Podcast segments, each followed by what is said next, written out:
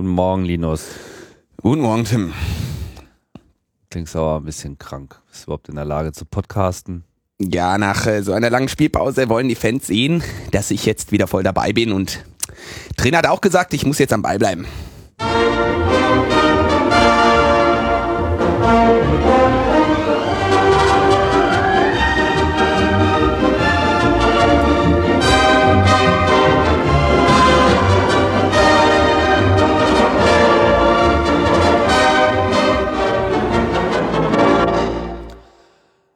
Direkt live aus dem Trainingslager des ersten FC Logbuch Netzpolitik begrüßen wir euch Hörer zu einer interessanten, aufschlussreichen, aufregenden, spannenden, unterhaltsamen und ausgefallenen Sendung. Und ganz besonderes, ganz besonders begrüßen wir heute Manuel, André und Sebastian. Die Herzlichen sich mal Dank. wieder hervorgetan haben. Die haben sich wieder hervorgetan mit hervorragendem Engagement für die Netzpolitik.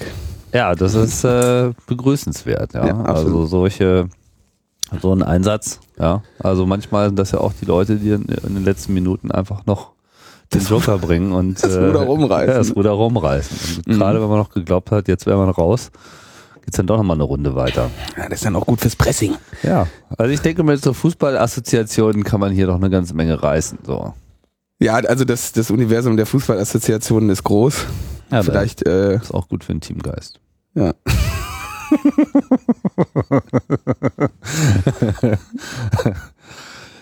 Ja, ja, wir sind so beide so ein bisschen so, mm, aber muss ja. Ja, gute Freunde kann niemand trennen. Ja, und es sind einfach 60 Minuten und danach, äh, ne? 60, also. Also üblicherweise reißen wir doch immer die Stunde. Ach so. Ja, Ne? Also ich meine, wir können das natürlich auch in zwei Halbzeiten aufteilen. Machen wir das halt mal heute mal. heute machen wir zwei Halbzeiten, ja. Genau. Ähm, ja, dann würde ich sagen Anpfiff, oder?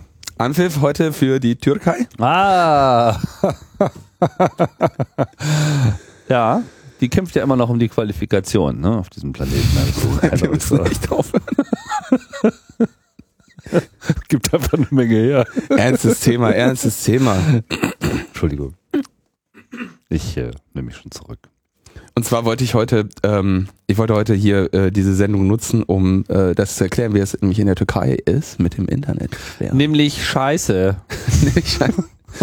ähm, und ähm, ich habe ich hab nämlich ein paar Interviews gegeben dann letzte Woche, ähm, irgendwie unter anderem Bayerischen Rundfunk und Associated Press und was nicht alle. Und die wollten alle auch nicht auf mich hören, weil die wollten alle die Geschichte schreiben, dass äh, die türkische Bevölkerung sich ja gerade über die Netzsperren in der Türkei äh, kaputt lacht, weil die so ähm, Leicht zu umgehen sein. weil die so leicht zum Gehen seien. Und ähm, ich habe dann eine halbe Stunde auf die Frau eingeredet, um am Ende mit irgendwie so einer, zwei kurzen Sätzen in ihrer Radiosendung aufzutauchen. Und jetzt habe ich mir gedacht, meine eigene Radiosendung kann ich das mal in Ruhe erklären.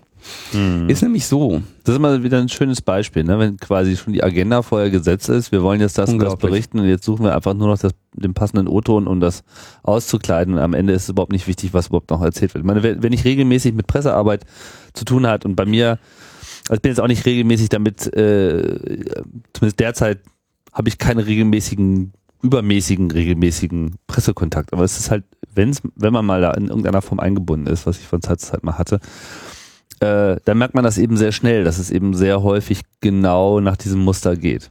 Ja, absolut. Die haben alle ihre, ihre Geschichten schon vorher fertig. Story im Kopf. Ja, mm, und möchten da auch nichts dran ändern. Ähm, naja, also wir haben ja mitbekommen, die Türkei sperrt jetzt in, diesem, in dieser Zeit gerade Twitter und wollen mal so ein bisschen beleuchten, wie es dazu kam. Denn schon seit 2007 gibt es in der Türkei ein Gesetz für Internetüberwachung und Netzsperren. Entschuldigung, ich glaube, die Räuspertasse brauche ich heute öfter. Ja. Und sie sperren ähm, derzeit schon über 40.000 Webseiten. Hm. 40. Das, 1000. das geht auf jeden Fall ähm, schon mal deutlich unter in der aktuellen Berichterstattung. Man hat so diesen Eindruck so, oh ja, also Internet alles super, aber äh, nur Twitter ist doof. Genau. Und sie hatten, haben dann irgendwie vor ein paar Jahren schon einen neuen Filtermechanismus eingeführt, wo und also vorher war es so, dass man filtern musste und man konnte auswählen zwischen Standard, Familie und Kinder. Das waren so die drei Filteroptionen. So du als Kunde konntest das irgendwie quasi, du konntest dir aussehen, wie viel du zensiert werden möchtest. Achso, man ruft dann beim Start an und sagt, hallo, guten Tag, ich hätte heute jetzt gerne mal das Standardprogramm.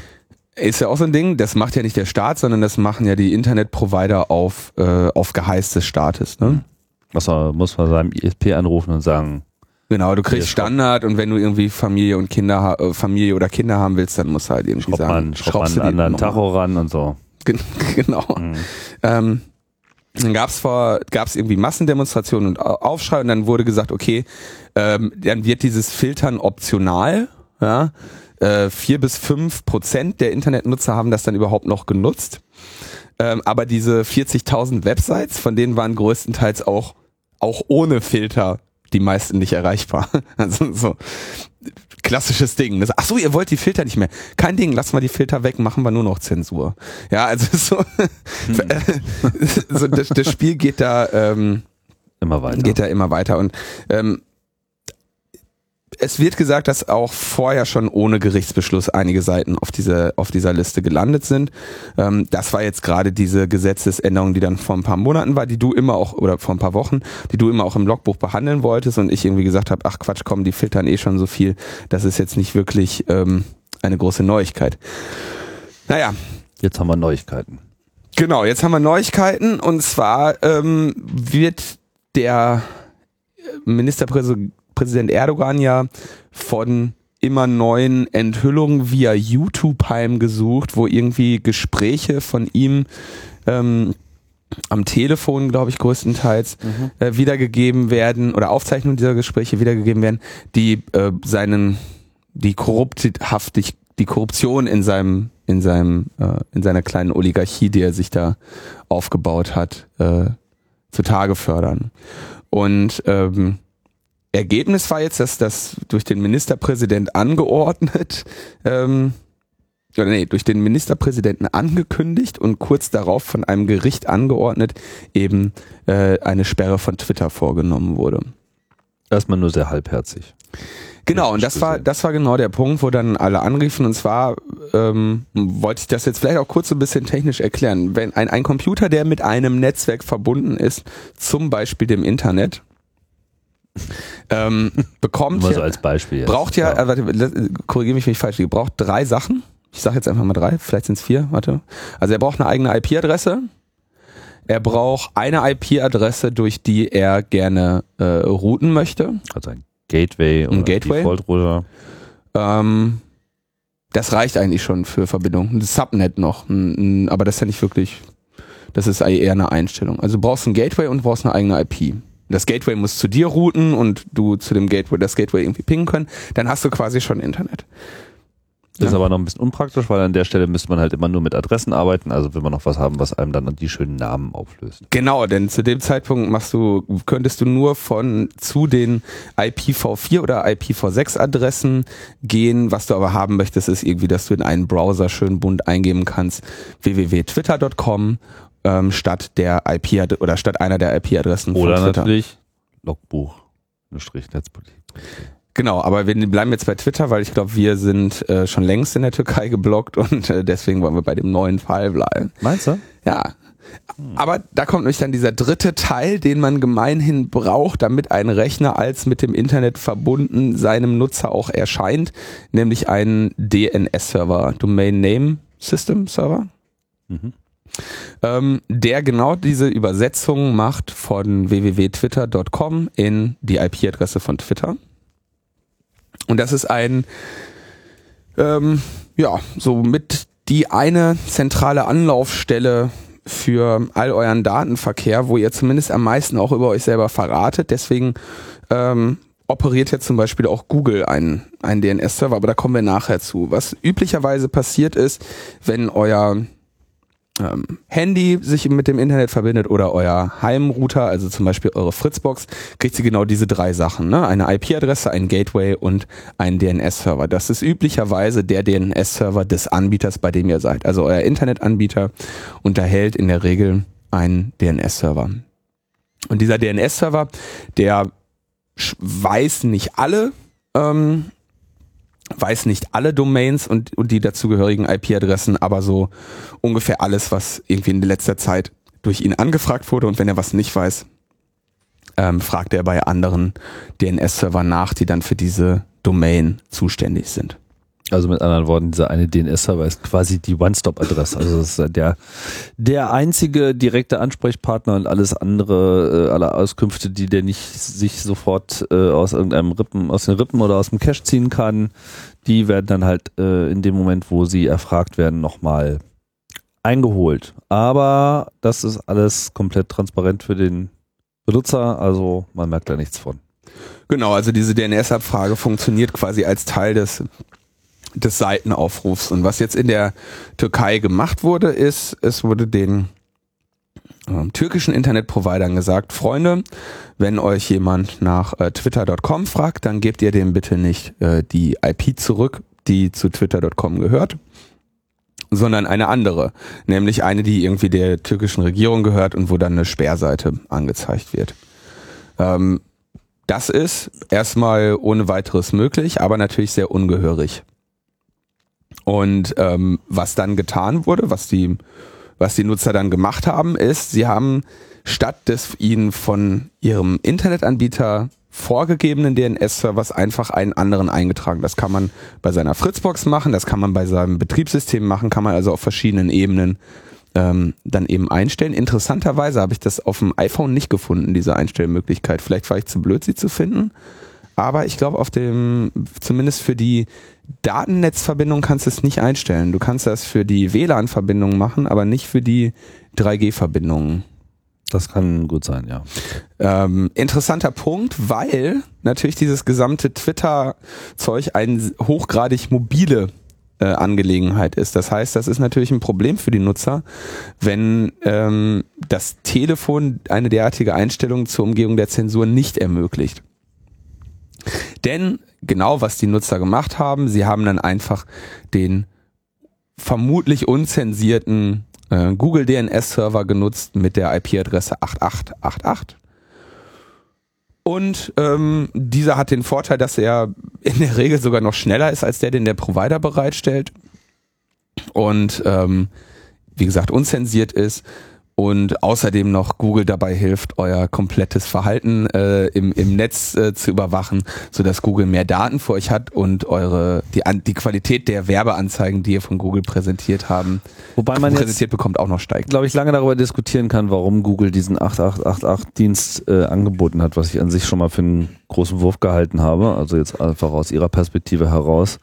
Äh, sehr wohl ist das natürlich auch im Prinzip genau ein Angebot, genau in dem Moment, wo eben einfach bestimmte Dinge wegzensiert werden. Also es ist äh, quasi, ich glaube nicht, dass es die einzige Motivation ist von Google, aber ich denke, dass es schon eine der primären Motivationen ist, eine Alternative zu DNS-Servern äh, zu bieten, die einfach, naja, salopp formuliert, fehlkonfiguriert sind, etwas klagender, mahnender, äh, eben einfach so ein Verhalten an den Tag legen, was äh, nicht nur nicht in Googles, sondern eigentlich auch in jedermanns Interesse nicht sein kann. Also wir haben ja zum Beispiel hier in Deutschland auch den Fall, dass ähm, wenn man jetzt eine Domainadresse eingibt, die es nicht gibt, ja, diese DNS-Server dann eben ganz frechlich nicht äh, sagen, hier Fehler gibt's nicht, ja, und der Browser einem einfach eine Fehlermeldung anzeigt, so wie er sie eben bekommt, sondern dass stattdessen dann auf eine andere Webseite verwiesen wird, so wo dann der Provider mit, oh, ah, hast du dich vertippt, meintest du vielleicht, ach und übrigens hier äh, haben wir auch noch ein paar Werbung, äh, ein bisschen Werbung für dich, vielleicht war es ja das, was du äh, wolltest. Ja, das ist, das ist echt unmöglich. Ja, also das ist äh, ohnehin schon seit längerem so ein, ähm, tja, so ein noch nicht ausreichend bestraftes Verhalten ja, es wird dann immer schön als, naja, wir helfen ja dem User und so weiter äh, verkauft. Das ist natürlich alles Bullshit. Äh, stattdessen wollen die Leute eben, also wollen diese Anbieter einen auf irgendwelche Portalseiten verweisen, um da weitere Views und Klicks und was nicht alles zu bekommen. Und das ist natürlich hochproblematisch, zeigt aber eigentlich auch sehr schön, welche Kraft man an der Stelle hat. Weil im alten Internet, in diesem IPv4-Internet, ist man eben auch noch sehr viel mehr abhängig äh, von so einem DNS-Server als ähm, in einem möglichen zukünftigen V6-Netz. Genau, also DNS ein man könnte das, also auch ein großes Sicherheitsrisiko, ne? man schenkt seinem DNS-Server auch relativ viel Vertrauen. Ne? Also wenn der eine falsche Antwort liefert, gibt's im normalen DNS jetzt keine Ja, man verrät Möglichkeit, auch das zu relativ viel über die eigene Interessenswelt, weil so jede Webseite, die man besuchen möchte, jeden Dienst, äh, den man irgendwie mit welchem Protokoll auch immer ansprechen will, egal wie viel Verschlüsselung man benutzt, man sagt vorher in der Regel relativ unverschlüsselt, ähm, ja, hier gib mal, Sag mal die Sag IP mal. zu der Domain. hätte ich gern, brauche ich aus so welchen Gründen. Ja. Und das ist Naja. ja, das ist ja, glaube ich, auch genau der Grund. Also ich bin da ja äh, sehr viel kritischer. Ich glaube, das ist der Grund, warum Google das gemacht hat, weil sie zwar einerseits so schon dein gesamtes Browsing-Verhalten sehen, weil du jedes Mal irgendwie alles, wo du hin willst, oder der, der Gemeinnutzer erstmal alles bei Google eintippt und dann draufklickt. Das heißt, Google weiß, wonach man sucht und für welche Seite man sich dann entschieden hat. Aber wenn man, bevor es 8888 gab, ähm, irgendwie durch etwas gemacht hat, was nicht das Web berührt hat, zum Beispiel E-Mails abholen oder äh, Jabbern oder äh, ICQ oder sonst irgendwas oder auch einfach nur ähm, Bookmarks aufgerufen hat aus seinem Browser, ähm, dann hat Google davon nichts mitbekommen. So bekommen sie es mit. Hm? Also gibt viele, viele Gründe. So ein, so ein DNS-Server ist auf jeden Fall eine ganz interessante Angelegenheit. Wir schweifen so ein bisschen ab. Er sollte natürlich, wir, wir fordern natürlich einen DNS-Server, der nicht manipuliert ist und der uns weder im, im Fehlerfall auf irgendeine Werbeseite umlenkt, noch im äh, Twitter-Fall äh, auf irgendeine Regierungsseite. Und genau das, äh, genau diese Forderung erfüllt erstmal dieser Google DNS und den haben natürlich dann auch äh, viele Nutzer äh, eingestellt bei sich. Das war dann so, gab es dann große äh, Graffitis auf den Plakaten mit Spurdose draufgeschrieben, 8888, weil man sagen muss, in der Türkei mit den, mit diesen äh, mit diesen Straßenparolen, die sind immer nach kürzester Zeit weg, die werden immer nachts dran gespült von den Leuten und tagsüber werden die sofort von den in der Regel Geschäftsbesitzern und Hausbesitzern ähm, sofort übermalt, weil Damit die keinen Ärger kriegen. Genau, damit die keinen Ärger kriegen, weil die nicht äh, irgendwie die Idioten sein wollen, die das an ihrem Haus stehen lassen. Also ähm, das muss man jeden, jede Nacht neu dran sprühen. In, in der Türkei ist echt krass. Ähm, das nur am Rande. Also auf jeden Fall, zu diesem Zeitpunkt riefen sie mich dann an und sagten, ja, hier und ah, ist das nicht, ist die Türkei nicht blöd, so, so dämliche Sperren zu machen und hahaha, die Nutzer äh, lassen sich von der Regierung nicht einschüchtern und was nicht alles. Und das ist natürlich ein, ähm, eine sehr, eine, also diese Einstellung, dafür habe ich die äh, Journalisten dann auch sehr stark gerügt und habe gesagt, so Freunde, so kann man nicht damit umgehen, wenn ähm, Staaten irgendwie anfangen, unsere Meinungsfreiheit in dem Ausmaß zu beschneiden. Denn was sie als nächstes machen werden, ist, sie werden genau, entweder jetzt genau überwachen, wer nutzt den Google DNS. Das heißt, statt Zensur also erstmal grob die 80 Prozent wegschneiden durch Zensur, die verbleibenden 20 Prozent überwachen und identifizieren, weil sie diese Zensur gerade umgehen.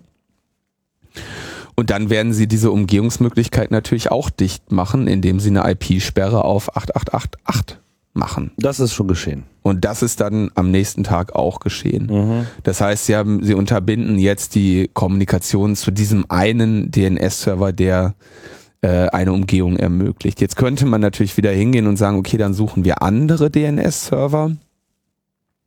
Zum Beispiel einen vom äh, Chaos Computer Club oder von anderen Internetprovidern aus anderen Ländern. Ähm, aber es ist davon auszugehen, dass auch das irgendwann dicht ist, denn es ist eine relativ einfache Umleitungsregel. Einfach alles, was eine DNS-Anfrage, also äh, UDP-Port 53 ist, sowieso an, an einen bestimmten DNS-Server umzuleiten. Und ähm, es ist davon auszugehen, dass das das nächste ist. Und selbst wenn sie das nicht täten, würden sie eventuell einfach den gesamten IP-Block von Twitter sperren. Und dann spätestens sind die Nutzer so weit, dass sie nicht mehr mit, mit, sag ich mal, einfachen Konfigurationsänderungen diese Sperre umgehen können, sondern dann müssen sie halt ähm, Tor nutzen oder ein VPN. Ist es nicht sogar schon so weit, dass sie äh, jetzt auch richtig den, den IP-Range von Twitter sperren? Ich dachte, wir wären schon so weit. Ähm, ich dachte auch, wir wären so weit, aber ich habe die Meldung noch nicht gesehen, dass sie das täten. Hm. Ähm, aber es ist nur eine Frage der Zeit. Vielleicht habe ich die auch überlesen, weil ich gestern nicht aufmerksam genug gelesen habe. Aber das ist äh, natürlich das, was sie als nächstes tun werden. Es sei denn, sie entscheiden sich für die andere Strategie, nämlich zu sagen, okay, uns reicht, wenn diejenigen, die die Sperre umgehen, kein Publikum mehr erreichen. Ja. Und wir sie dafür äh, überwachen und identifizieren können, ja, und äh, sie dann beim nächsten Mal halt einen vor die Mappe kriegen, wenn sie auf die Straße gehen. Ja, ich meine, die Situation in der Türkei ist ohnehin etwas verworren, weil etwas, ich meine, was du noch gar nicht erwähnt hast, was an der Stelle, was vielleicht die meisten wissen, aber was nochmal ganz wichtig ist in dem Zusammenhang, wir stehen ja unmittelbar vor den nächsten Wahlen. Das sind zwar nur die Kommunalwahlen, aber von denen geht halt ein wichtiges Signal aus. Und Erdogan ist halt äh, ausreichend nervös zumal es eben auch den Anschein macht, dass all diese Telefonmitschnitte, die dort veröffentlicht wurden, sehr wohl auch stimmen. Teilweise hat er das ja selber auch zugegeben. Ähm, also er hat natürlich erstmal alles abgestritten, dass die Stellen, wo äh, er, was weiß ich, seinem Sohn gesagt hat, hier äh, hol mal die Millionen unterm Bett hervor und bring die mal in Sicherheit etc. und so Repressalien in Richtung Unternehmern, die halt nicht die Regierungslinie äh, nachvollziehen. Das hat er natürlich alles abgestritten hat dann aber quasi im selben Zuge äh, beklagt, dass er abgehört wird. Ja, also flüchtet sich dann immer so ein bisschen in diese, ja, das sind ja alles Collagen und ihm wird ja da was in den Mund gelegt und so, ne? Und hat also jetzt quasi das Internet so als Feind ausgemacht. Und das ist natürlich dann auch wieder dieser klassische Streisand-Effekt, wobei, das ist jetzt der Punkt, den ich nicht einschätzen kann. Mir ist nicht klar, wie omnipräsent diese Wahrheit in der Türkei ohnehin schon ist. Also das hat ja auf jeden Fall Welle gemacht. Es gibt natürlich eine gewisse ein gewisser Teil der Medienlandschaft, wenn nicht vielleicht sogar ein großer, das weiß ich nicht, der, sagen wir mal, das Thema entweder totschweigt oder äh, noch relativiert, ja. Einen anderen, kleineren, der äh, das eben auch skandalisiert. Und was die Leute jetzt wirklich denken und in welchem Maße sie das tun, insbesondere wie sehr verkopft jetzt diese klassischen Unterstützer äh, von Erdogan äh, sind und da einfach die, seine Linie im Prinzip nach ziehen und sagen, ja, das ist ja alles gelogen und was im Internet gesagt wird, ist gelogen und da muss man auch gegen vorgehen, also das ja auch unterstützen. Diesen Kampf, den kann ich nicht so richtig einschätzen. Das findet auf jeden Fall auf beiden Seiten statt. Also es ist quasi auf der einen Seite äh, dieser Vorwurf. Andererseits zieht ja gerade so ein Verbot dann immer eigentlich nach sich, dass dann eben nochmal ein besonderes Interesse darauf geleitet wird, dass dieser Streisand-Effekt, wie man das so schön nennt, benannt nach Barbara Streisand, also der Hollywood-Schauspielerin und Sängerin, äh, die äh, ja mal, ich glaube, seinerzeit mal Fotos von ihrem Anwesen äh, aus dem Netz rausklagen wollte, was natürlich dazu führte, dass das Internet vollgestopft war mit ihren Fotos und sie quasi dann diesen, diesen Verbreitungseffekt, den sie eigentlich nicht haben wollte, nochmal künstlich befeuert hat. Das war jetzt in gewisser Hinsicht bei Erdogan auch der Fall. Die Frage ist nur, ob das noch irgendwas groß ändert, weil mir scheinen die Fronten da sehr äh, festgefahren zu sein. Also vorsichtige, Anal vorsichtige Analyse der Situation in der Türkei, ähm, so wie ich das damals erlebt habe, als ich letztes Jahr da war. Ähm, es scheint so ein, es scheint eher so eine Art Klassenkampf zu sein oder Schichtenkampf äh, zu sein, nämlich dass die quasi die aufgeklärte ähm, Mittelschicht, so Leute, die irgendwie Zugang zu einem ungesund hohen Maß an Bildung hatten, wenn man jetzt aus einer äh, äh, Demokratur äh, darauf blickt, ähm, dass das diejenigen sind, die also quasi so diese äh, freiheitliche, ähm, antiautoritäre ähm, oder nicht antiautoritäre, aber eigentlich im Prinzip so diese demokratische ähm, Re Revolutionsbestrebungen da anführen, während es einfach ein weniger gebild, ein, eine sehr viel größere, sehr viel weniger gebildete Schicht gibt, die ähm, sich relativ einfach mit so konservativen Plattitüden. Äh, bitte? Plattitüden. Plattitüden und irgendwie mit sehr viel äh, ähm, sehr viel Bezug zu ihrer Religiosität da ähm, recht einfach kontrollieren lässt. Mhm. Und ob der Streisand-Effekt jetzt irgendwie auf äh, auch für diese neuen äh, Gruppen gilt, äh, für diese anderen Gruppen gilt, wage ich zu bezweifeln. Ähm, und so verkauft er das ja auch. Ne? Er stellt sich ja irgendwie hin und sagt, ja, hier die Türkei steht stark äh, gegenüber dieser US-Propaganda, die hier unsere religiösen Werte äh, unterwandern möchte. Ne? Ja. Und da scheint es auch tatsächlich Leute zu geben, die das, die das dann toll finden, dass, äh, dass die Türkei vor diesem äh, schädlichen, äh, gottlosen Einfluss geschützt wird. Ne? Also ja. ähm, er hat da auch tatsächlich äh, Fans und Unterstützer. Übrigens auch interessanterweise, wenn man ähm, sich in Deutschland mal umhört, ähm, also unter türkischen Familien, die in Deutschland wohnen, gibt's äh, relativ also so Unterstützung von Erdogan ist da jetzt nicht äh, unbedingt selten vorzufinden. Man würde ja eigentlich genau das Gegenteil meinen, dass die in Deutschland lebenden äh, türkischen Familien da jetzt irgendwie so die, die Revolution im, im Heimatland sehen und sich freuen, dass es da dass sich da was ändert, ähm, ist aber mitnichten so, dass das jetzt irgendwie die Mehrheit sehen, so sehen würde. Mhm. Aber wir schweifen ab. Total ab. Also, was sie gemacht, was jetzt zu, was in so einer Filtersituation immer zu beklagen ist, egal wie dilettantisch sie gemacht wird, ähm, ist, dass, dass sie trotzdem die größere, äh, den größeren Teil der Menschen betrifft und die nicht das umgehen. Allein das, das ein, die Änderung des DNS-Servers ist etwas, was, was sehr, sehr viele Menschen äh, erstmal überfordert und ihnen äh, und vielleicht auch sie in eine Situation bringt, dass sie gar nicht erst so diese Motivation verspüren, das zu tun. So wenn entweder die Tweets werden eingeblendet in den Artikeln oder eben nicht. Sie sind jetzt keine äh, besonderen Twitter-Nutzer, also bleibt diese Information ihnen vorenthalten. Und das ist das Gefährliche an so einer Zensur. Nicht, dass es theoretisch immer eine Möglichkeit gibt, das zu umgehen wo wir dann ohnehin bei einem Wettrüsten sind. Ja, wenn jetzt die, die Nutzer anfangen, äh, wie die Wilden ähm, jetzt äh, VPNs aufzumachen und so, dann werden halt die VPN-Anbieter gesperrt. Ich meine, wenn du erstmal eine, eine Filterinfrastruktur hast, die 40.000 Webseiten sperrt, dann ist jetzt irgendwie zwei, drei VPN-Anbieter, ist, ist auch kein Problem.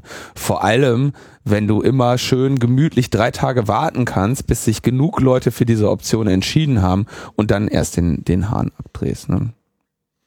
Jetzt gab es ja eine Gerichtsentscheidung, nach der jetzt diese Sperrung wiederum äh, unzulässig sei. Also der aktuelle Trend in der Türkei ist jetzt auch gerade mal wieder, dass die Gerichte sich das jetzt nicht beliebig äh, vorschlagen lassen.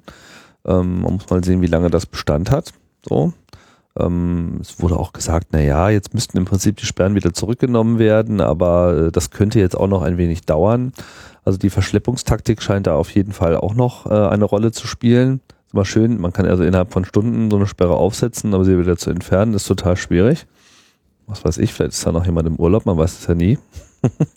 naja, ähm, aber du, du, hast sogar recht, den, den Artikel habe ich auch gelesen, da steht auch drin, dass sie jetzt eigentlich, äh, dass der Vollzug vorläufig aufgehoben ist. Und das kann man natürlich interpretieren, dass sie sie auch wieder ausgemacht haben.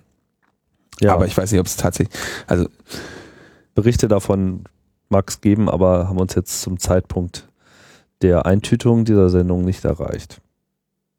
Ja, also sowas ist immer, sowas ist immer schwierig, sowas ist immer kritisch und ähm, was man nicht vergessen darf, ist spätestens, wenn sie dann zu IP-Sperren greifen, dann kommt es auch zu so relativ großen Kollateralschäden. Ne? Also du kannst sagen, okay, wenn du jetzt, sagen wir mal, meine Website, äh, mein Blog liegt auf einem so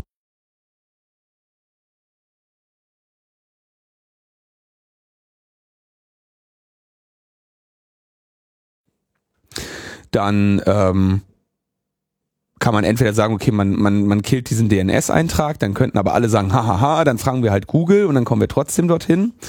Oder man könnte sagen, okay, dann sperren wir halt diese gesamte IP, dann sperrt man aber die 150 Leute, die mit unter der IP hosten, äh, gleich mit aus. Das heißt, da ähm, ja, beziehungsweise wird ja nicht selten, wird ja dann auch wirklich ein kompletter Provider auch mal abgeschnippelt. Mal, nicht selten werden auch komplette Provider abgeschnippelt, kommt immer darauf an, wie unterschwellig man äh, vorgehen möchte. Ne? Ähm, allerdings, die technischen Möglichkeiten bewegen sich ja auch in eine andere Richtung, nämlich dahin, dass das äh, böse äh, die Packet Inspection eine Rolle spielt, wo also dann statt sehr, statt dieser einfachen Regeln, ah, okay, eine DNS-Anfrage dahin wird falsch beantwortet, IP-Verbindungen zu der Adresse werden irgendwie nicht weitergeleitet, ähm, gibt es dann in neuartigerem Netzwerkequipment eigentlich schon immer standardmäßig eingebaut, die sogenannte ähm, die Packet Inspection, wo zum Beispiel Regeln möglich sind, die einzelne URLs sperren, dass man sagt, ja, du darfst auf YouTube, aber wenn du auf YouTube genau diesen einen Wert, diese eine Seite besuchst, dann äh, kriegst du keine Antwort mehr durchgeleitet. Du darfst, ähm, was auf, auf Protokollebene eben ein für die Sperrinfrastruktur daher eine Herausforderung ist, weil explizit sie ja eigentlich nur gefragt werden, wo ist YouTube und schick mal dieses Paket dorthin. Ähm, und in diesem Paket fragt man dann den YouTube-Server, übrigens, gib mir doch mal bitte Video 500. Und quasi auf dieser tieferen Ebene des Paketes, äh, des, des Traffic-Paketes zu schauen, was will der Nutzer sich da gerade genau holen? Ähm, das ist dann eben diese Deep Packet Inspection, mit der man dann wirklich allerlei bösartiges äh, Schindluder betreiben kann und die nicht etwas ist, was man optional neben sein Netzwerkequipment stellt, sondern die etwas ist, was jetzt so die ganzen neuen Router, die bei den Providern in die Regale äh, gestellt werden, schon mit eingebaut haben. Einfacher Grund dafür ist, die brauchen ja auch einen Grund, neue Router zu verkaufen. Es gab ja, bin mir nicht ganz so sicher, was du darüber weißt, aber meines Wissens gab es ja auch schon Sperrungen von YouTube in der Türkei. Ja, und die waren auch URL-basiert teilweise. Also das, das war ein, das, also die YouTube-Sperrung in der Türkei ist auch so ein, ein, ein lustiges Ding. Es gab irgendwie vor Jahren den Fall, dass ich glaube, da waren ihre, war ihre Sperrinfrastruktur noch nicht so fortschrittlich.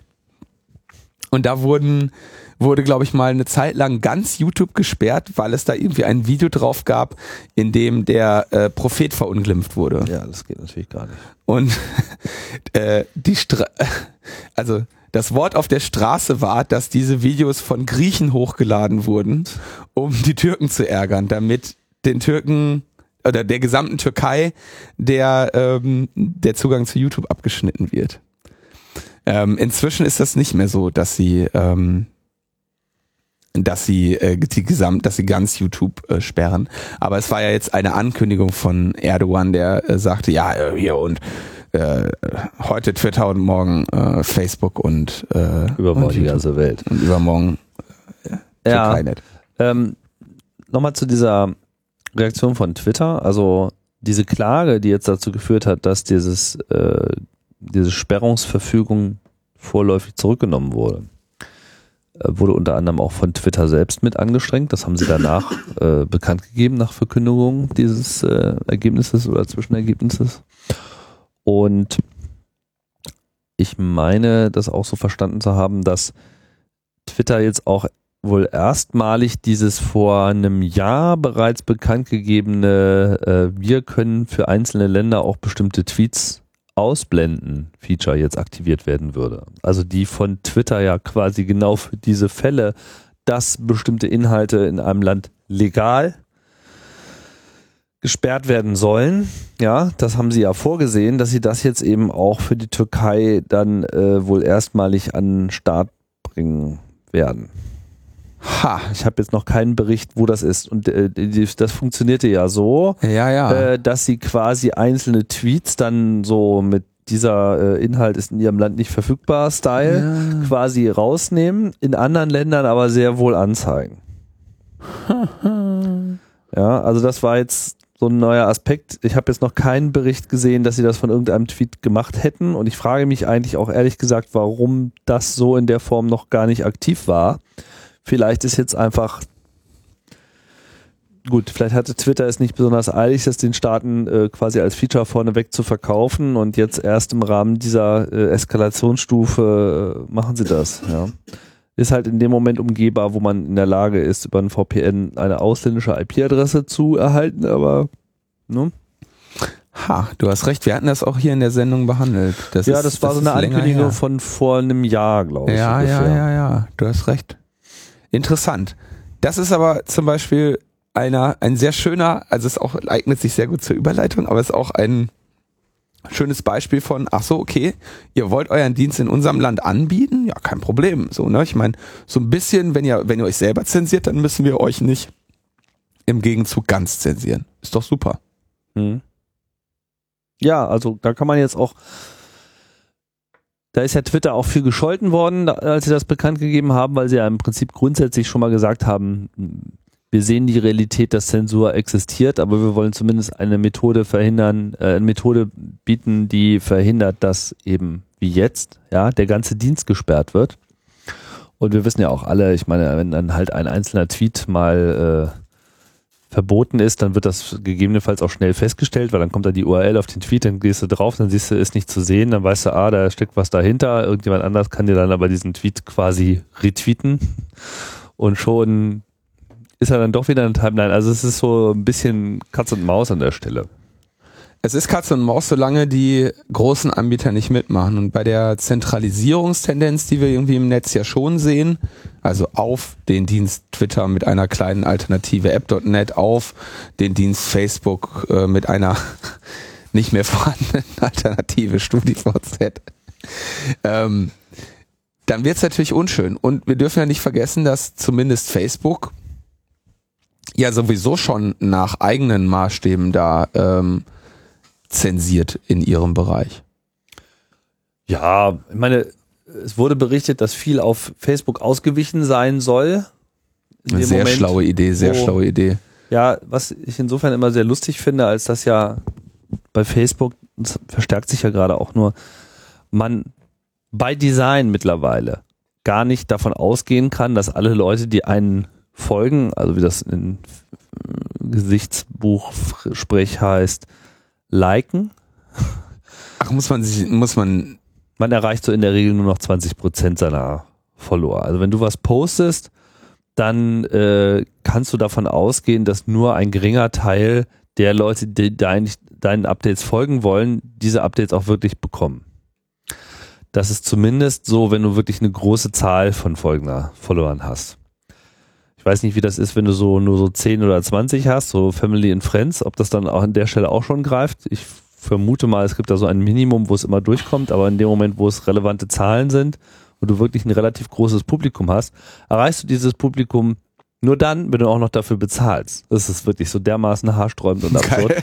dass, äh, ja, also ich verstehe auch überhaupt nicht, wie man sich auf sowas einlassen kann, aber das ist, das ist die Facebook-Realität, ja. Also sie bieten erst allen Leuten kostenlos den Zugang, um ihnen dann quasi im zweiten Schritt wegzunehmen und sie dann dafür bezahlen zu lassen, dass sie ihn trotzdem noch bekommen. Das aber so funktioniert das doch. Also so, so etablierst du dich doch auf einem Markt. Ja, und vor allem das Alberne ist, du kannst auch dafür bezahlen, dass du überhaupt erst noch mal mehr Follower bekommst die du dann aber nicht erreichen kannst, ja, die dann nicht selten, da gibt's auch interessante Blogposts, wo Leute das dann mal nachgemessen haben, so ja, hier, ich habe so und so viel in Werbung investiert bei Facebook, ja, und habe dann irgendwie so, was weiß ich, tausende von Usern, die alle irgendwie in Malaysia, Afrika, sonst wo rumsitzen, die aber selber überhaupt nicht aktiv sind, ja, also die alle so ein ganz merkwürdiges soziales Profil haben und du kannst ja dann auch die Reactions äh, messen auf deine Nachrichten, die also also einen sehr viel niedrigeren Interaktionsgrad dann haben mit deinen Nachrichten, als du das normalerweise gewohnt bist. Mit anderen Worten, das, wo sie vorgeben, äh,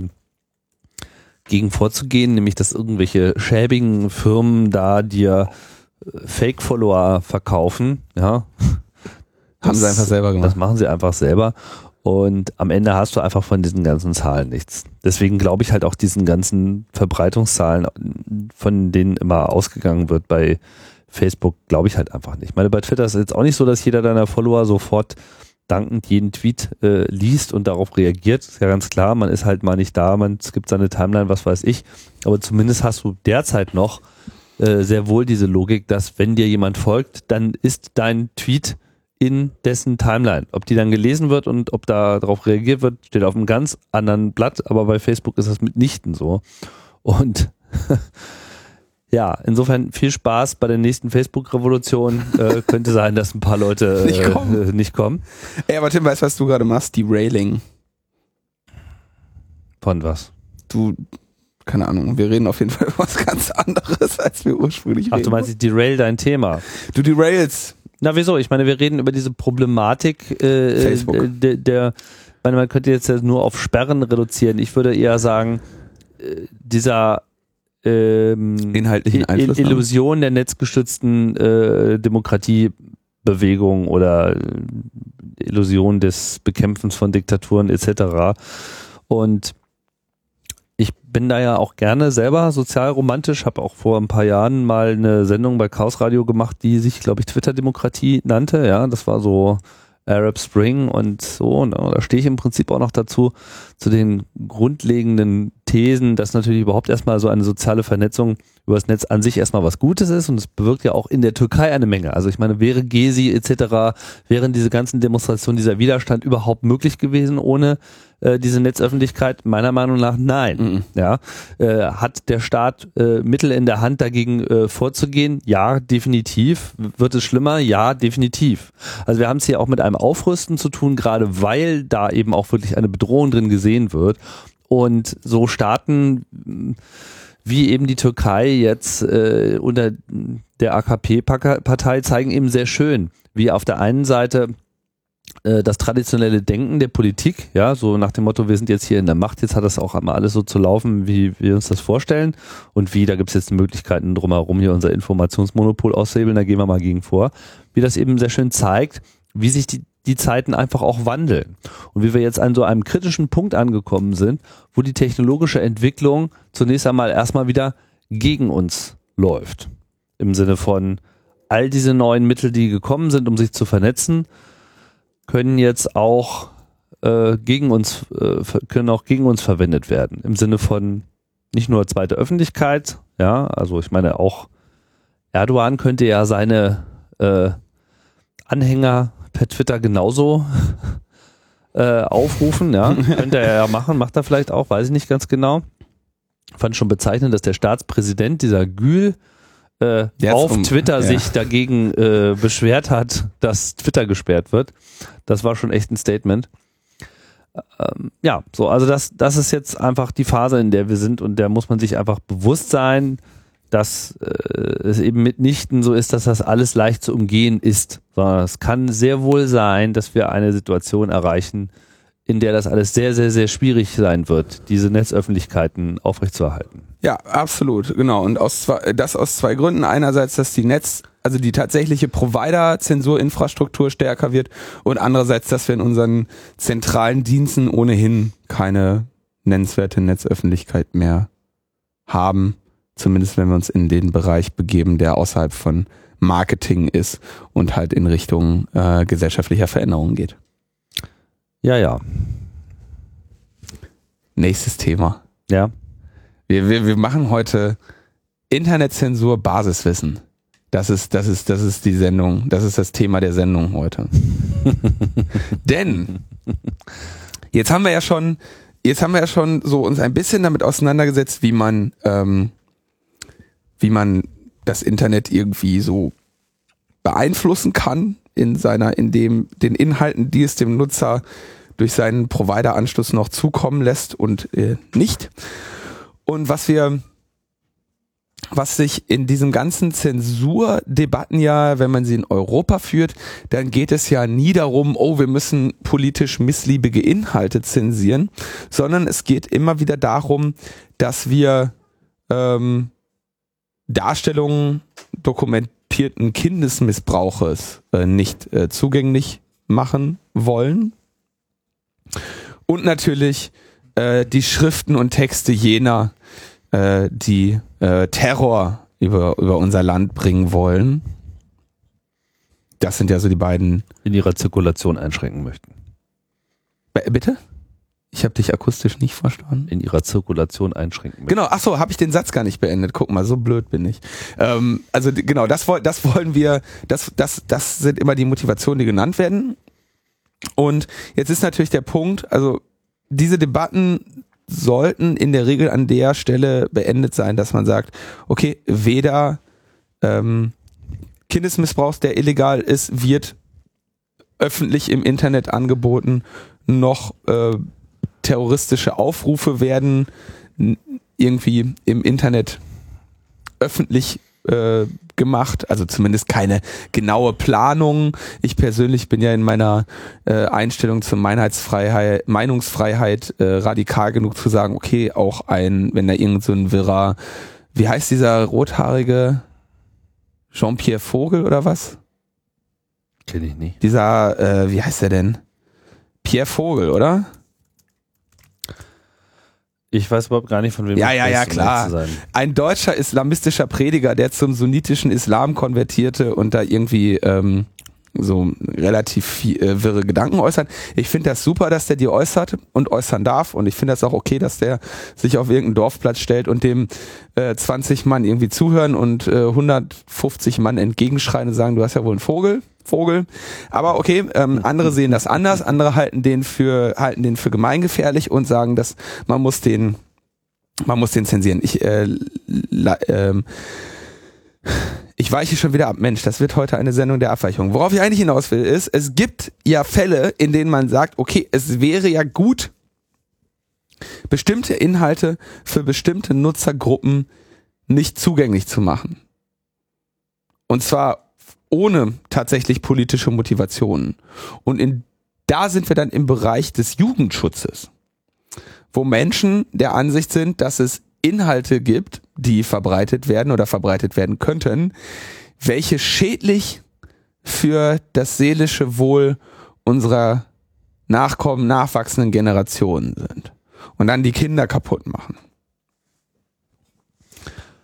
Ja, es geht natürlich auch noch ein bisschen weiter. Also, äh, das ist immer so ein bisschen auch der Klassiker in der, in der Diskussion, dass man sagt, ihr wollt ja nur hier Terroransprache äh, Ansprache und ähm, ihr wollt, äh, wie soll ich sagen, Kipo-related Content äh, hier verhindern. Geht ja, glaube ich, bei dieser ganzen Medien, Jugendmedienschutzgeschichte auch so ein bisschen darum, was ist? Das war jetzt der Klimax der Überleitung. Wir sind langsam, die Überleitung erreicht jetzt zu ihren Höhepunkt. Ja. Jetzt ist schon das Wort gefallen, worauf wir hinaus wollen. Nur noch wenige Minuten, dann haben wir es geschafft, Sag es zum, zum neuen Thema zu kommen. Sag es. Jugendmedienschutz, Staatsvertrag. Genau.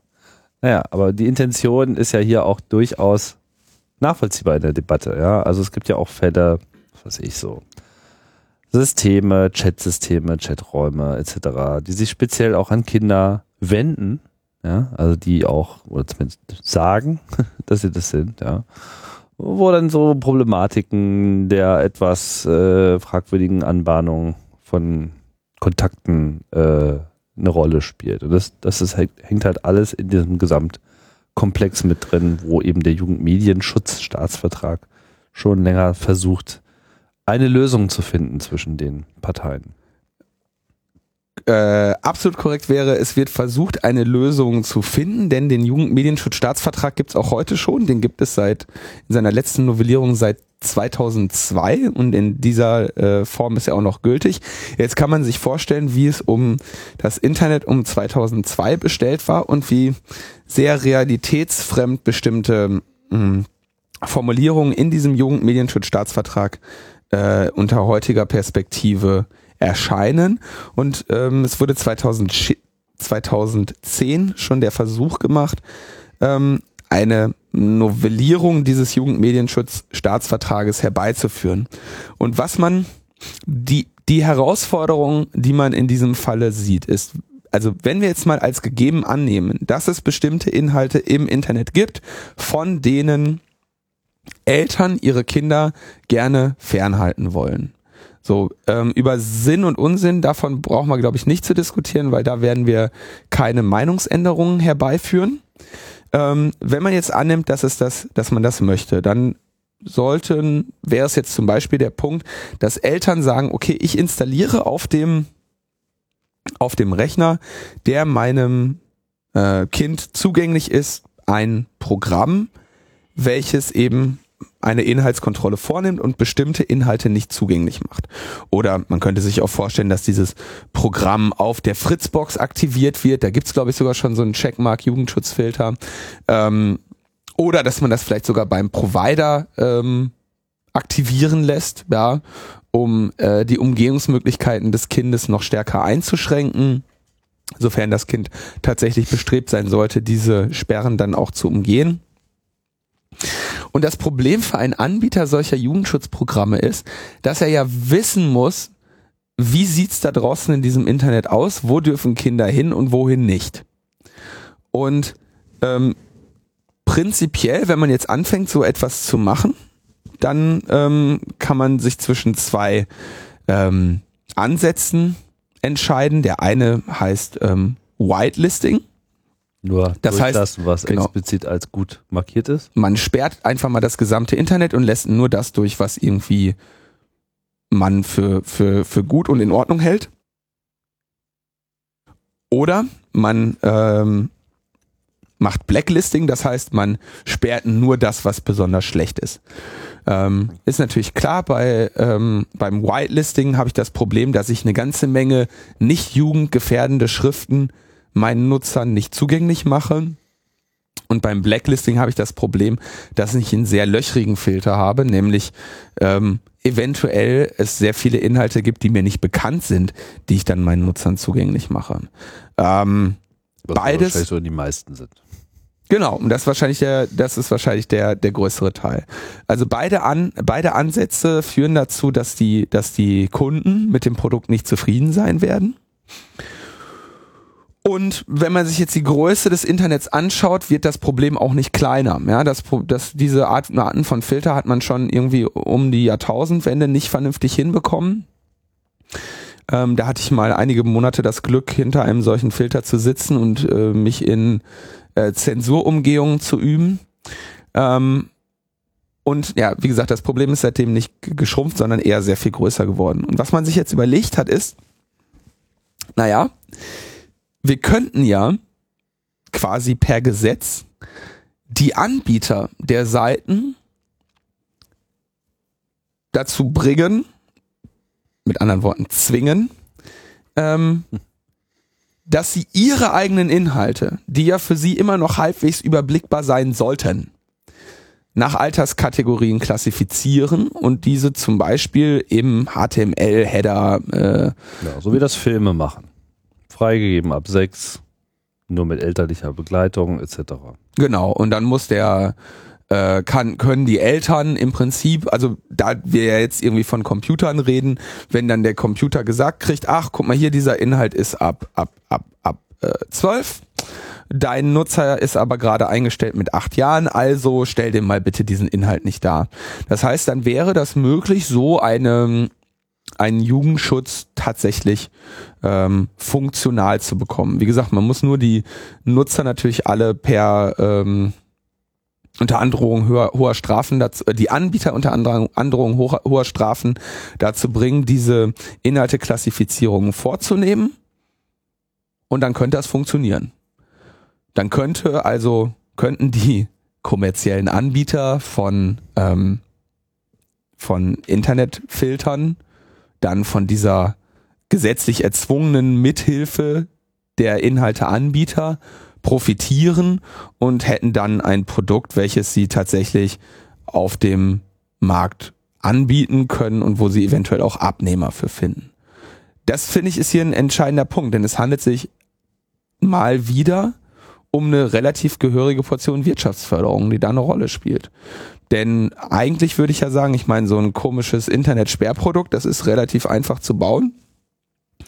Ähm, die Dienstleistung, für die ich zahle, ist ja dann die Katalogisierung, die dieser Anbieter vornimmt. Und wenn er selbst das nicht mehr machen muss, ähm, ist es für diesen Anbieter natürlich ein sehr äh, lukratives Geschäftsmodell, weil er nichts hat, was er großartig pflegen muss. Genau so etwas soll jetzt mit dem äh, Jugendmedienschutz ähm, Staatsvertrag ähm, erreicht werden, dass quasi die Anbieter mithelfen, ihre Inhalte zu klassifizieren. Ähm, man kann da jetzt Ich meine, die, die Diskussion ist ja nicht neu. Ich meine, die ist ja schon vor ein, zwei Jahren auch Vor schon. 2010 wurde die erste Novelle ähm, Ah, okay. angestrebt und ist dann damals nach langen Debatten gescheitert und zwar am Votum des Landes Nordrhein-Westfalen. Mhm.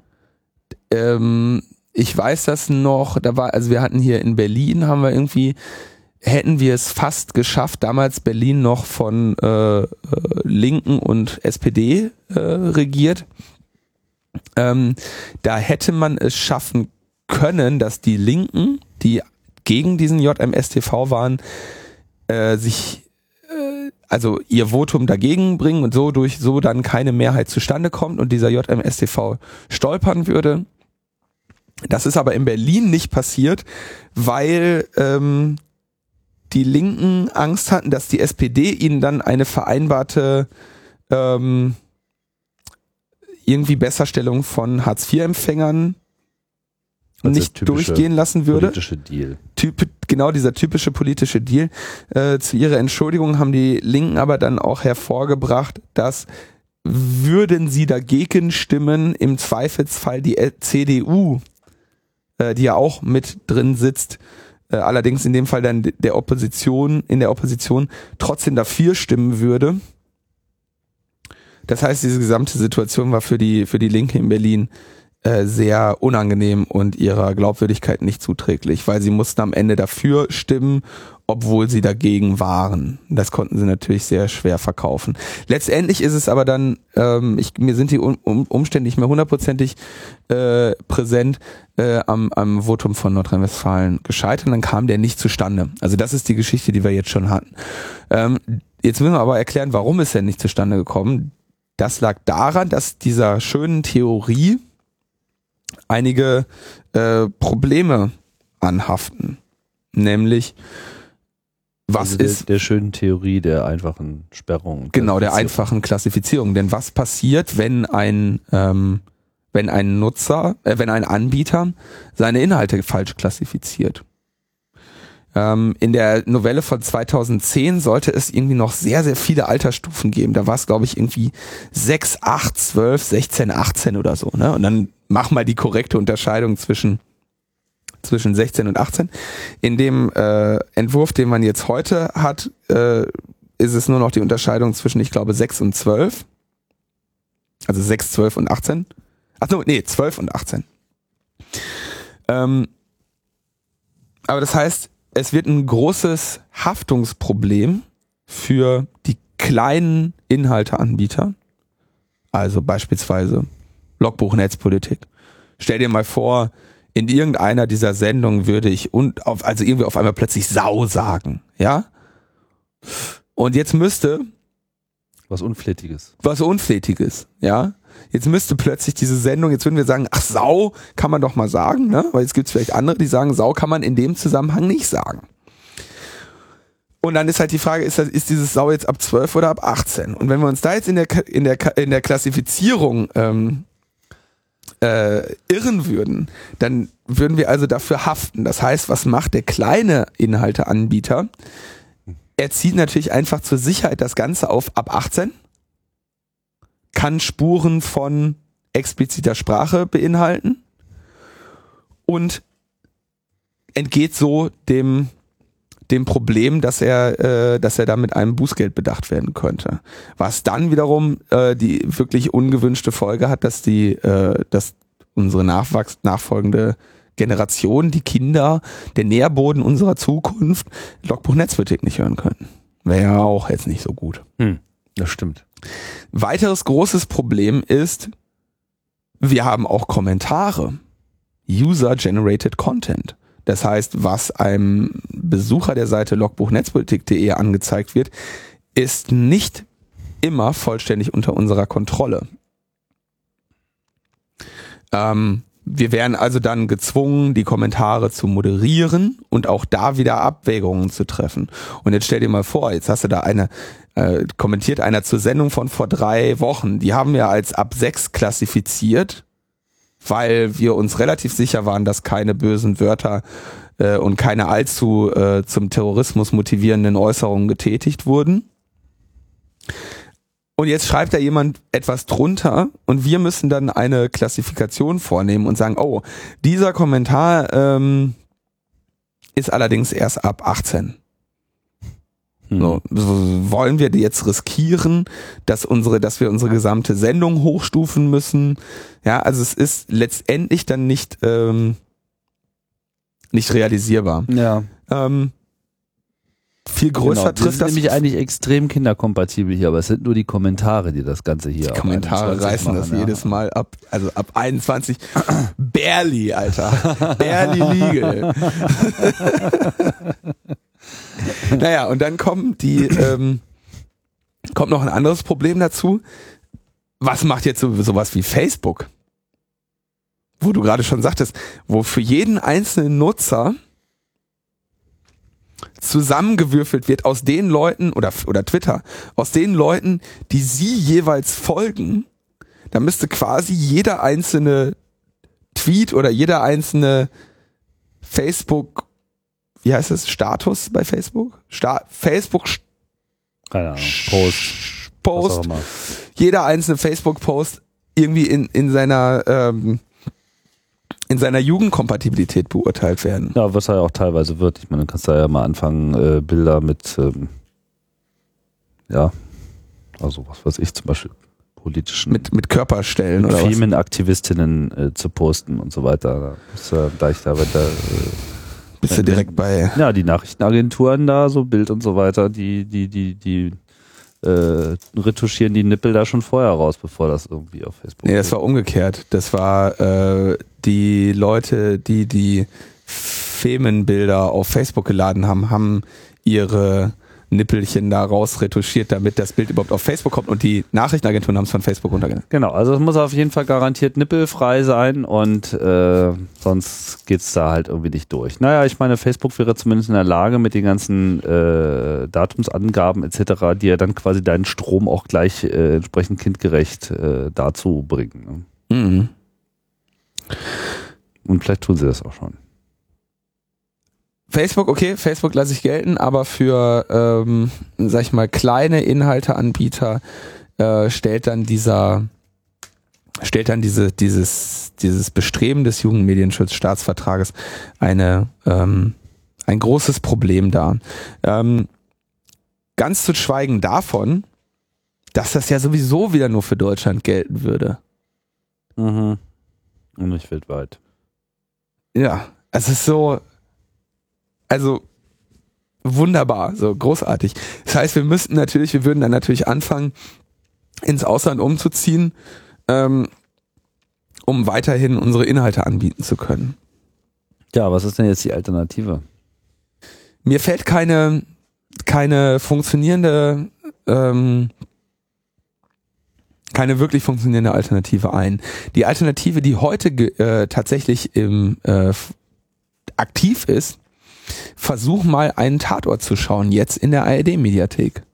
Der wird dir nicht ausgestrahlt werden über das Internet, weil es eine Sendezeitbeschränkung gibt und das ist eine Sendung ab, was weiß ich, 12 oder 16 oder sowas und die darf erst nach 20 Uhr ausgestrahlt werden. Das ist die Alternative und das ist der aktuelle, äh, das ist, wenn man denn das Telemediengesetz ähm, streng liest, der die momentane Tatsache, dass man versucht, dass also die Annahme, dass Kinder zu bestimmten Zeiten schlafen gehen, ähm, als Grundvoraussetzung für Jugendschutz genommen wird und man deshalb sagt, ab bestimmten, vor bestimmten Uhrzeiten dürfen bestimmte Inhalte nicht zugänglich gemacht Also werden. auch wenn wir uns ja immer mit Guten Morgen begrüßen, gehört werden darf diese Sendung natürlich erst nach 21 Uhr, wenn die Kinder schlafen. Richtig, weil wir sagen ja manchmal Sau. Ja, oder noch Schlimmeres. Sau. Arsch. Ja. Nee, aber also es ist jetzt eine. Mach mal das Explicit Tag an. Mach mal, mach mal, ja. Das ist natürlich, also es ist ein, es ist, es ist ein Problem. Also es ist, es ist tatsächlich ein Problem. Es, es lässt sich nicht wirklich umsetzen und die Verfechter des, dieser Novelle äh, sagen eben auch, ja, ähm, dass das Problem ist äh, im Moment eigentlich noch schlechter gelöst oder nicht gelöst. Also du meinst, es gibt eigentlich auch überhaupt gar keinen Vorschlag, den man machen kann. Ich meine, da wird sich diese Diskussion natürlich äh, wunderbar im Kreis drehen, weil es einfach immer wieder die Front gibt äh, der Leute, die sagen, da muss doch mal was gemacht werden. Es kann ja nicht sein, dass da nichts getan werden kann. Also es gab, es gibt so ein, ich habe, also da, damals, TM 2010, gab es dann halt auch diese Debatte um irgendwie Öffnungszeiten, ne? Im Denn Netz. dieses, diese Tags, dass man jetzt sagt, die Altersklassifikation ist implizit im, im HTML kodiert oder so, ähm, hat ja zur Folge, dass immer noch die Gegenseite einen Filter gezielt zur Anwendung bringen muss. Und ähm, das heißt, es wäre immer noch das Problem der Durchdringung. Ne? Das heißt, erstmal würde sich ja gar nichts ändern.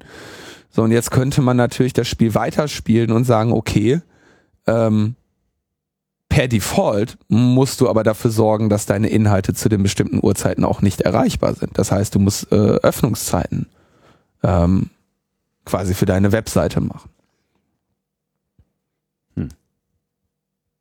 Aber das ist ja Quatsch.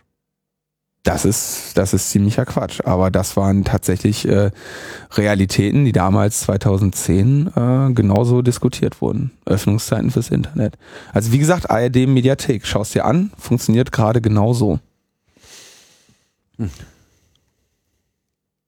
Ich weiß gar nicht, ob wir jetzt noch irgendwas ähm, Produktives zu dieser Debatte beitragen können. Na, ich glaube, wir haben so den das Grundprinzip erklärt. Ich, wie gesagt, ich habe eine, ich glaube, ich gehöre ja vielleicht so zu der ersten, äh, ja doch klar, ich, auch krass, ich gehöre zu einer Generation, nämlich jener Generation, die im Jugendalter äh, Zugang zum Internet hatte. Das hatten ja andere äh, nicht in ihrer Kindheit. Ich nicht. Ja. So, ich hatte irgendwie, und ich hatte auch freien Zugang zum Internet. And look what it has done to you. Ja, also ich muss sagen, ich habe da sicherlich auch einige Sachen angeschaut, die man nach heutigem äh, Prinzip vielleicht sogar echt schon ab 12 kategorisieren würde. Oder vielleicht sogar ab 18. Wow. Ja, Und wie war's? ich weiß nicht, also teilweise, also größtenteils fand ich das immer sehr äh, interessant. Aber so einige Seiten gibt's ja auch im Internet, die ich jetzt, wo ich sagen würde, es wäre jetzt auch nicht schlimm gewesen, nicht wenn ich die nicht gesehen hätte. Ja, hätte meine Entwicklung wahrscheinlich nicht äh, nach, nach, nachteilig beeinflusst, wenn ich jetzt bestimmte Seiten nicht gesehen hätte. Ne? Ja. Ähm, aber auch für die Jugend haben wir natürlich dieses Problem, dass gesperrte Sachen eben besonders interessant werden. Ne? Also ich find's, ich kann mich da, ich will mich da nicht positionieren. Ich sehe halt die, ich sehe im Moment würde ich die Situation so einschätzen, dass die Probleme, die die momentan technisch vorgeschlagenen Lösungen hervorbringen würden, größer sind als die Probleme, die dadurch entstehen, wenn Dass es nicht, dass es zugänglich ist. das es zugänglich ist, ja. Ich denke, dass es wahrscheinlich ähm, sinnvoller wäre, ja, aber da kann man sich wiederum nicht drauf verlassen, äh, dass man sagt, okay, es wäre, als wäre der Anspruch, ja, dass, dass die Inhalte technisch gefiltert werden, glaube ich, der ist nicht, nicht, nicht sinnvoll zu erfüllen.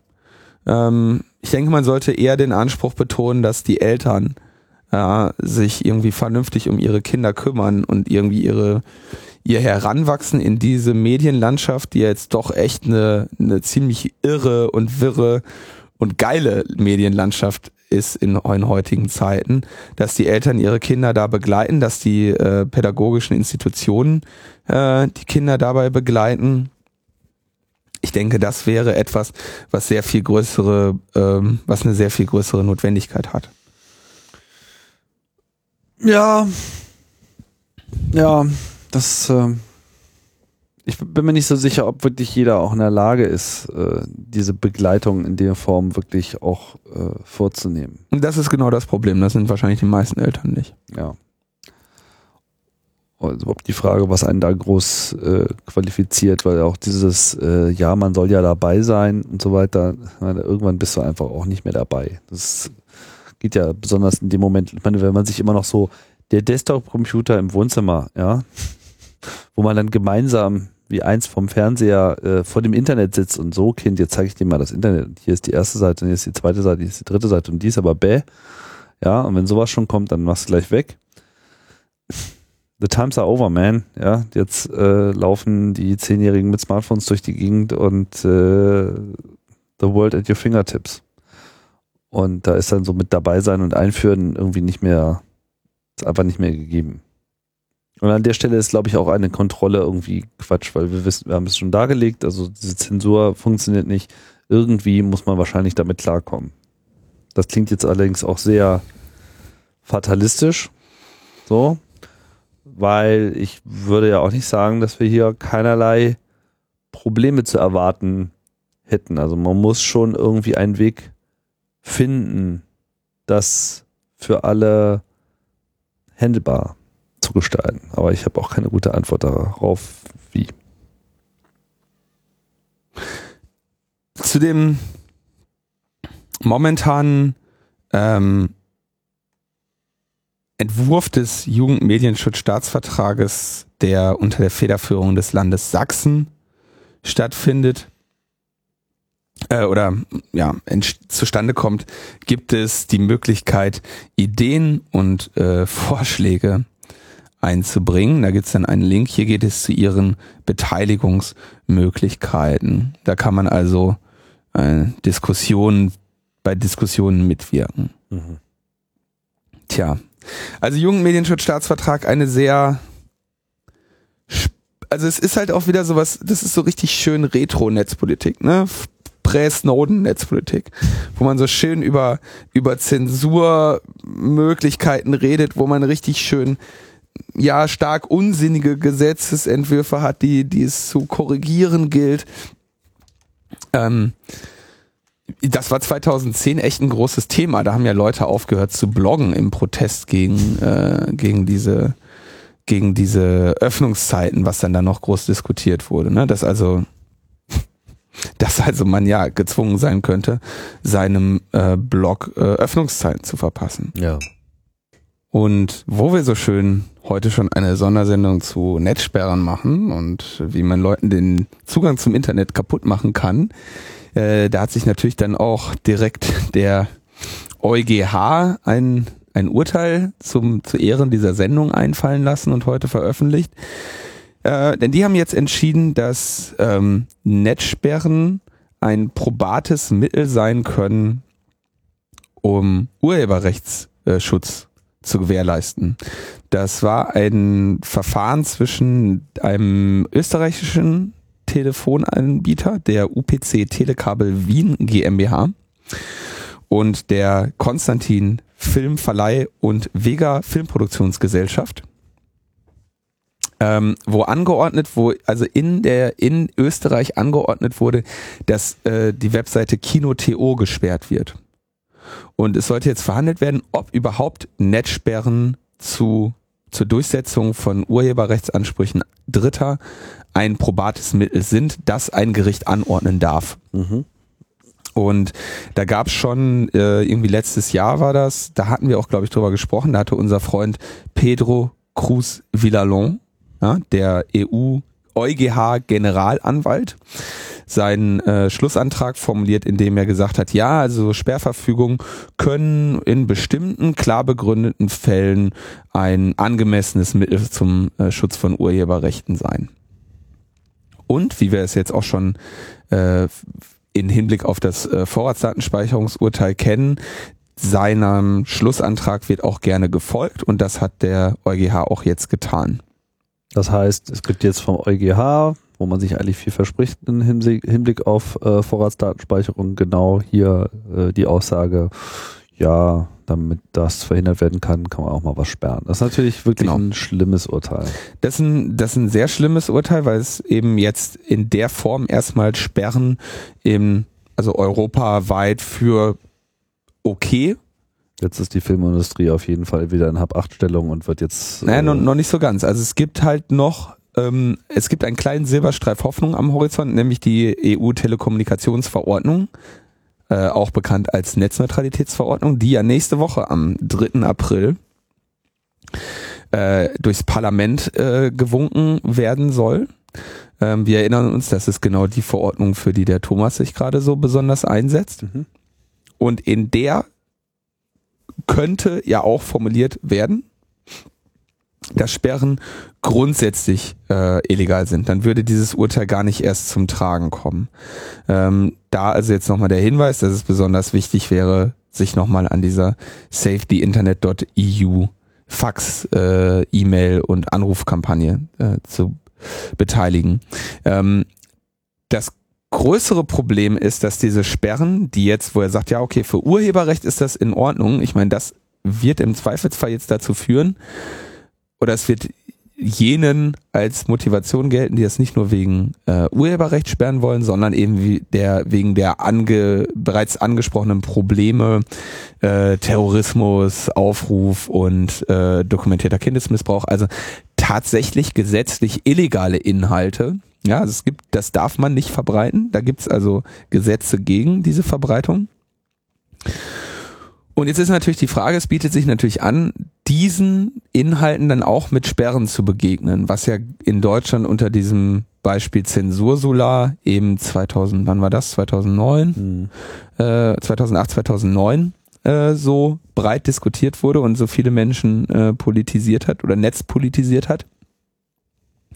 Und genau dafür könnte das, für derartige Sperren könnte das jetzt natürlich auch dieses Urteil dann eine Vorlage sein, dass man sagt, na Moment mal, wenn wir es schon für, für Urheberrechtsverletzungen machen, dann ja wohl sowieso für die Wahrung der Interessen, die unsere schon bestehenden Gesetze, ähm, ja. Strafgesetze verfolgen. Ähm, dazu ist natürlich anzumerken, wenn es sich wirklich um, um illegale Inhalte handelt, dann ist natürlich ähm, das Löschen der Inhalte und eine entsprechende äh, Strafverfolgung immer zu bevorzugen wie es ja auch bei äh, Kino.to geschehen ist, wollen wir ja nicht vergessen. Also ja. da hatten wir ja drüber gesprochen, dass das eben ähm, ist auch viele Sendungen her, dass Kino.to jetzt nicht unbedingt äh, die Helden der äh, des freien Netzes waren so, ne? Die nee, haben wahrlich nicht. kommerzialisiert, die haben Urheberrechtsverletzungen äh, kommerzialisiert und industrialisiert, Menschen dafür bezahlt, diese Filme da abzu abzufilmen und äh, Inhalte für diese Seiten da zu schaffen. Also das waren jetzt echt nicht die, die großen Helden. Problem, das jetzt nur am Rande, ist natürlich, dass jemand, der ähm, sich an einem ähm, Torrent beteiligt, quasi das gleiche Gesetz bricht, nachdem die ähm, nachdem die äh, Kino-TO-Leute dann eben illegal gehandelt haben, nämlich das massenhafte Verbreiten und zugänglich machen nach kommerziellem Maßstab. Und darunter fällt ja leider nach aktueller Rechtsprechung eben äh, dieses gemeinsame Teilen in, in BitTorrent-Schwärmen eben leider auch.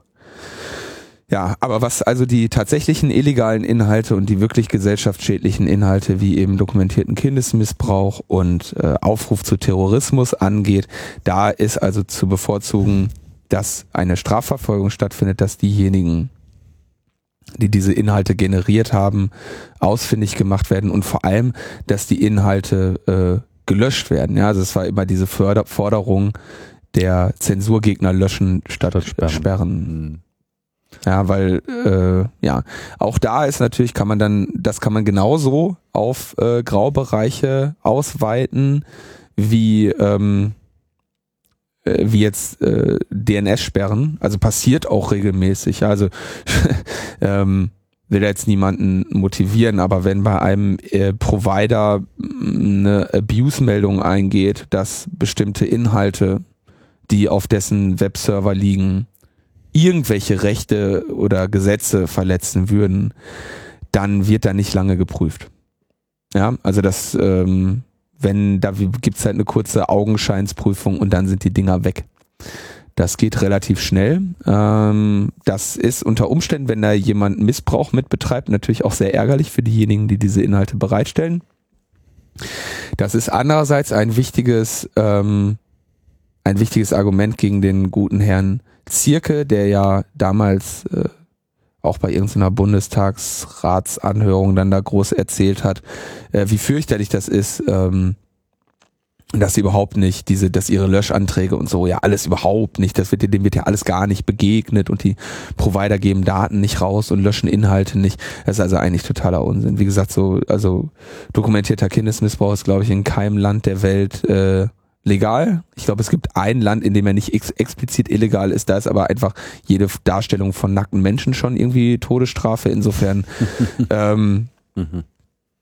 Also Todesstrafe war jetzt übertrieben, aber Ja, die haben da eine sehr rigide Fall. Gesetzgebung, in der dann gar nicht mehr unterschieden werden muss. Das heißt, es gibt kein Land der Erde, wo solche Inhalte äh, geduldet werden.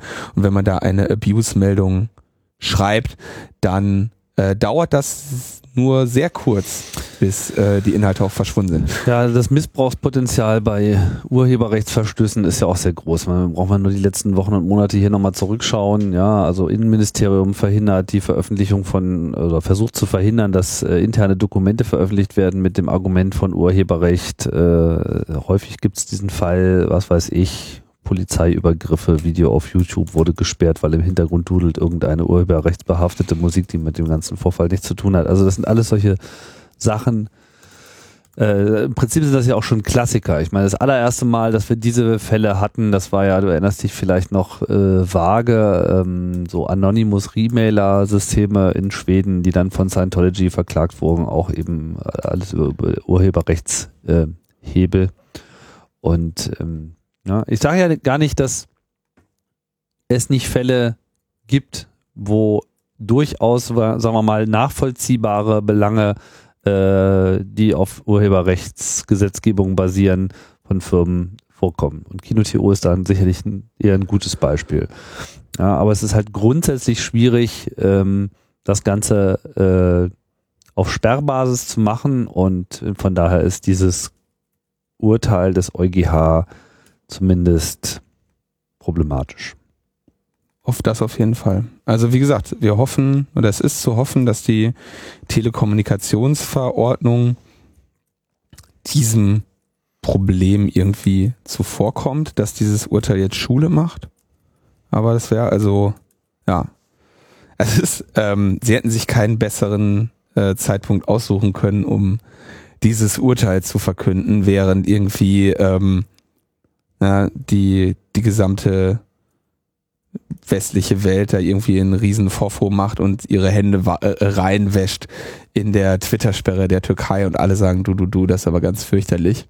Und gleichzeitig hat die gesamte äh, EU sich gerade Netzsperren zur als probates Mittel zur Durchsetzung von Urheberrechtsansprüchen durchgehen lassen. Was ja übrigens, also das war jetzt dieser österreichische Fall, ne? Aber also ich, ich die Liste der Länder, in denen irgendwie The Pirate Bay äh, geblockt wird, ähm, die ja noch nicht mal äh, tatsächlich das Urheberrecht verletzen, sondern nur äh, den Menschen sehr gut dabei helfen, das zu tun.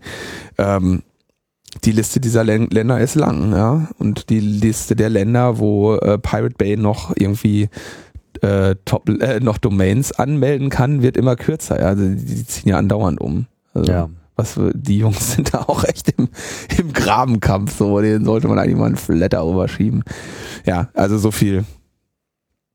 So viel zu Netzsperren. Keine, keine schöne Sache und auch da wieder, also wenn ich da vielleicht noch ganz so, so abschließend noch was zu Netzsperren sagen darf, dann ist das nämlich das, wir sehen, wir müssen es einerseits diesen Kampf immer wieder auf der, ähm, auf der politischen Ebene führen und diese, diese Gesetze abschmettern, vielleicht sogar mal einen, einen Sieg er, erlangen, wo wir das, wo wir diese, dieses ewig wiederkehrende Problem der Netzsperren auch mal eindämmen, irgendwie signifikant. Das ist uns bis jetzt ja nicht gelungen. Im Gegenteil, wenn wir uns das heutige Urteil anschauen. Aber wir werden wohl auch nicht umhin kommen, unser, äh, unsere Netznutzung da mal irgendwie zu überdenken und uns eben darum zu kümmern, dass wir entsprechende zensurresistente Alternativen schaffen, die vor allem ähm, ja auch aus, also auch in den in diesen Mainstream geraten. Ne? Natürlich sind die zensurresistenten Alternativen irgendwie werden dann natürlich hauptsächlich von entsprechenden Urheberrechtsverletzern und anderen Kriminellen bevorzugt genutzt, ja, weil sie ihnen einen einen Vorteil bieten. Aber wir sehen eben, wie wie einschneidend da die Eingriffe in anderen Ländern und auch irgendwann in unserem Land sein können und werden, wenn wir uns da nicht darum kümmern, das technisch jetzt zu erschweren, weil diesen politischen Kampf, auf den kann man sich offensichtlich nicht verlassen. Ja, Also nicht, nicht ausschließlich verlassen. sonst gibt es doch noch Öffnungszeiten im Internet. Ja, oder eben out of business. Leider geschlossen. Tja, ja. Na gut, äh, wir sollten unserem Podcast auch nochmal Öffnungszeiten verpassen. Und die sind jetzt gerade vorbei. So sieht's aus. Ja. Das war mit der wirste Podcast, den wir je hatten. Aber wir sind ja auch beide ein bisschen krank, deswegen dürfen wir das gerade. Das war schon der Würste. Echt? Dann geht's ja noch. Ich habe nicht gesagt der wirste. Habe ich, hab ich, hab ich das gesagt? einer der. Einer der, ja. Ja. Top 5. Top 5. Nenne die Top 5 wirsten Podcasts von Logbuch Netzpolitik. Ja, das könnte schwierig werden. Aber äh, euer Beitrag dazu in den Kommentaren. Bitte Um, jugendfrei. Wir leisten uns auf jeden Fall auch immer wieder mal eine etwas andere Sendungsgestaltung. Ist ja auch mal was. Sonst bleibt man ja viel zu verhaftet und hängen in seinen Strukturen. Das wollen wir ja auch nicht. Nee, das wollen wir nicht. Das wollen Nein. Oh. Gibt es noch irgendwelche Termine, Ankündigungen, Ausblicke? Mir fällt gerade nichts ein. Wir haben ja letztes Mal schon Veranstaltungen angekündigt, das gilt nach wie vor. Ansonsten, ich habe jetzt nichts Neues auf der Liste. Du? Nee, ich auch nicht. Im Moment noch nicht. Wir Gut. können ja sehen, vielleicht kommt da noch was. Dann äh, bleibt uns nur äh, den Wunsch zu äußern, dass ihr uns auch weiterhin gewogen bleibt und Spaß habt am, an der Weltrettung. Ja, und wenn ich am Anfang vergessen habe zu danken, ist der gute Stefan. Dem danke ich nämlich auch. Ah. Den habe ich letzte Woche vergessen zu danken. Der war gar nicht anonym. Wow. Hier wird gedankt, bis die beiden sich biegen. Auf Wiederhören. Tschüss.